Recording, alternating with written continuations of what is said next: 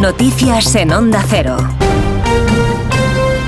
Buenos días. En el, Cairo, han continuado celebrándose sin avances las negociaciones entre Israel y Hamas con la mediación de Egipto, Estados Unidos y Qatar. Este miércoles finalizaba de nuevo una jornada de negociaciones sobre un cese del el alto al fuego en Gaza y un intercambio de rehenes sin acuerdo. El presidente del Gobierno de España, Pedro Sánchez, y el primer ministro de Irlanda han reclamado a la presidenta de la Comisión Europea, Ursula von der Leyen, que estudie las posibles violaciones de los derechos humanos que está llevando a cabo Israel. Solicitan que se compruebe de forma urgente si cumple con sus acuerdos con la Unión Europea en lo referido al respeto de los derechos humanos y que si no cumple que se propongan las medidas adecuadas. También han aprovechado para pedir un alto el fuego inmediato y que se permita la entrada de ayuda humanitaria en la franja, además del reconocimiento del Estado palestino.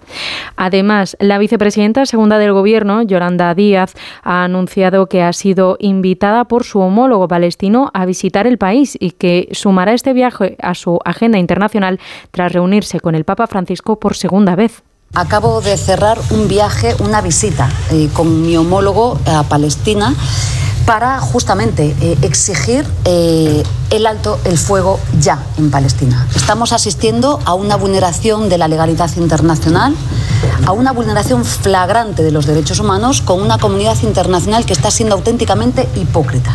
Sin embargo, el ministro de Asuntos Exteriores, José Manuel Álvarez, ha dicho que su departamento no está preparando ningún viaje a Palestina. En otra línea de asuntos, el ministro de Justicia, Félix Bolaños, ha dicho este miércoles en una entrevista en RACU que la ley de amnistía no solo va a salir adelante, sino que va a cubrir a todos los independentistas.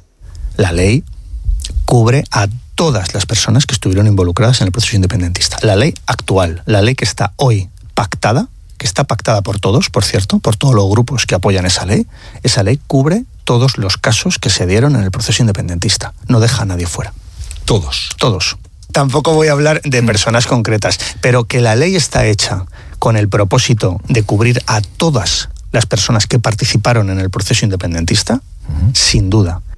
El ministro ha defendido que tanto los indultos ya concedidos a los líderes del procés como la amnistía al medio millar de personas que se beneficiarían de la medida forman parte de un mismo camino, dice, para abrir una nueva etapa política en nuestro país.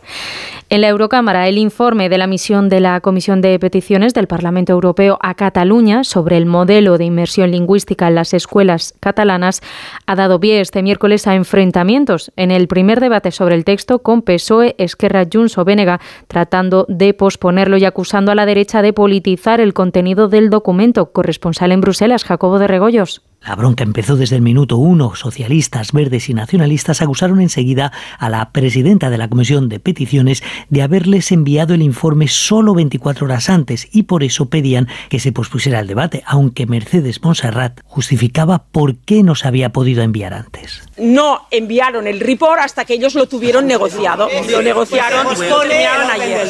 Por tanto, un poquito de silencio. Un poquito de silencio un poquito de silencio. La bronca ha continuado en diferentes formas, quitando tiempo para el verdadero debate del texto que pide al Gobierno central y autonómico no solo que cumplan con la sentencia, sino que además se dé el mismo tratamiento al catalán y al castellano, solicitando a la Comisión Europea que siga de cerca la situación. El texto final, elaborado por la liberal estona Jana Tom, todavía puede ser objeto de enmiendas hasta el 1 de marzo antes de ser votado el día 19 de ese mismo mes. Y en la actualidad deportiva, a las once y media de esta mañana, la seleccionadora Monse Tomés va a dar la lista del combinado para la fase final de la Liga de las Naciones, en la que España se mide a Países Bajos el próximo 23 de febrero en la Cartuja. La victoria aseguraría la presencia española en las Olimpiadas de París de 2024.